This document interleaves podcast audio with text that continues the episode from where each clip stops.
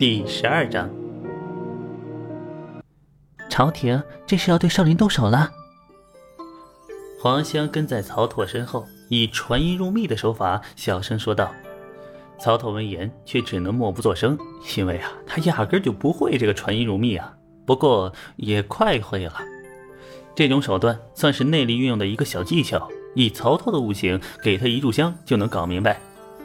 只是还不等曹拓自己领悟，黄香就直接道出了传音入密的关窍：内力走手少阴心，经至上胁咽，运声藏肺，再将内力于足少阴肾经循环行至循喉咙。声音收束成线，精准发射。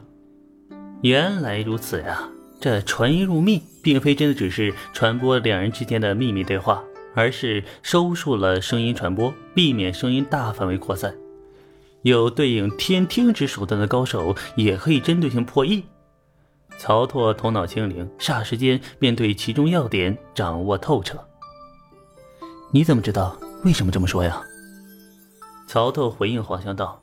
刚刚到手的传音入迷技巧啊，上手就很熟练了。我来的路上看到不少镖师在押送辎重，车轴印很深，应该装运的是火炮。那些镖师看起来训练有素，真实身份应该都是官兵。黄香说道：“啊，这里说一下啊，在那个时代呢，辎重的意思就是箱包行李，而运送这些箱包行李的车子叫做辎车。”曹拓道。你就没有发现有大规模的高手集结吗？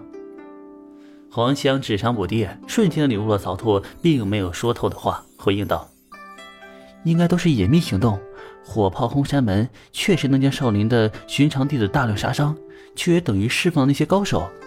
如果不能避其功于一役，散落江湖的少林高手，只怕会对大越官兵行起暗杀之事，造成朝局动荡。郭靖究竟想要做什么呀？”一群和尚吃斋念佛，便是多占了些良田，对朝局而言也无伤大雅呀。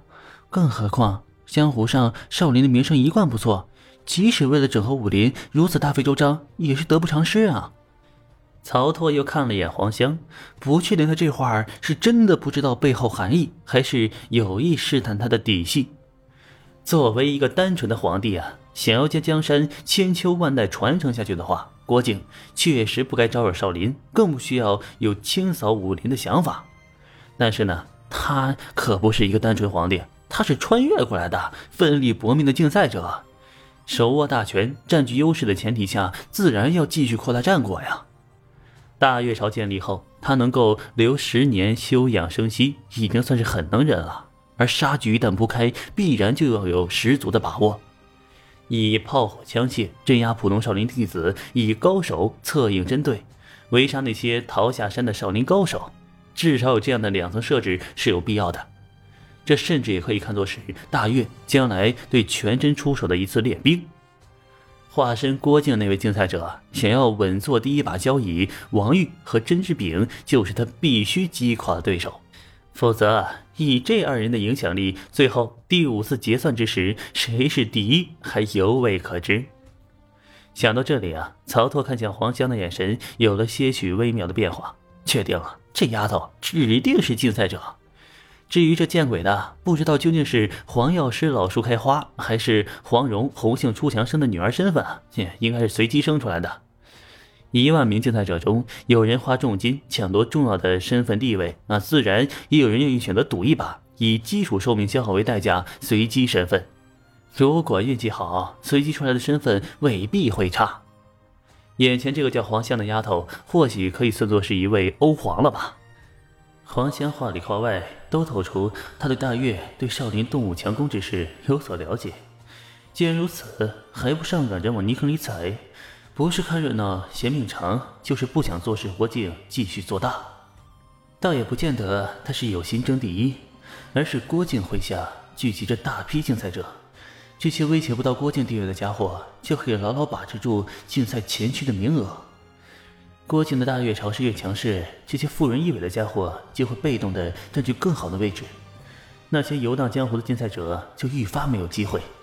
在这种前提下，如黄香这样的竞赛者，当然不希望少林被一举覆灭，而是大越朝在针对少林的行动中吃一个大亏呀。曹拓已然在心中理清了头绪，随后便也生出了些许恼怒。他才用一本九阳神功换来了无名这条鱼儿，就等着对方不断提供资粮，以供将来修行所用。这转眼少林就要被大月给毁了。哎呀，那他上哪儿再去找如少林这般适合他初期快速发育的地方啊？哎呀呀，投身大月城也是个算得过去的主意，但是我的出身经不起推敲啊！一旦大月对少林动武，我便是乐意当少林叛徒，对方也不见得真心接受啊。何况如今神雕侠侣事业内的竞赛已经过去二十多年了，我是郭靖，我也要开始准备收尾清场了，以免再出现变数啊。像我这么优秀的人，一旦进入大月朝，处处受到限制，但凡崭露头角，就要受到恶意。这恶意啊，未必来自郭靖，也有可能只是他麾下那批想要尾随其后获得高名次的竞赛者。麻烦呀！曹拓心中继续分析着，黄香却已经一巴掌拍在曹拓背后，然后传音说道：“走，我带你去瞧瞧那批运输的辎重，搞两枚火炮玩玩。”这是直接跑偏了。起初卖出混饭吃的人设开始崩塌，意图逐渐明显，不加掩饰。曹拓干笑道：“呵呵，我便不去了，小到一介江湖散人，云游四方即可。这样的大事儿啊，便不参与了。”黄香道：“和尚粘着头发就不是秃子了吗？”说着，直接上手薅曹拓头发，用力拔了两下啊，发现没有如愿摘下头套来，这才面露尴尬之色。你不是和尚？黄香尴尬的用脚在地上抠着，然后红着脸问道：“曹拓摸着受伤的头皮，呲牙咧嘴道：‘哎呀，你说呢？那你这几门武功秘籍怎么解释啊？’黄香将从曹拓那里换走的几本秘籍亮了出来，我都看过了，全都是少林武功的影子，还说你不是和尚？啊，我知道了，你是俗家弟子。”黄香断定道。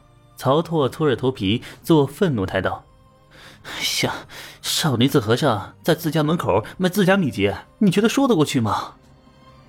黄香雨歇啊，不知道该如何回应。他终究还是没有曹拓老辣，不知道什么叫做姜太公钓鱼，愿者上钩。哎呀，这一波啊曹拓在大气层。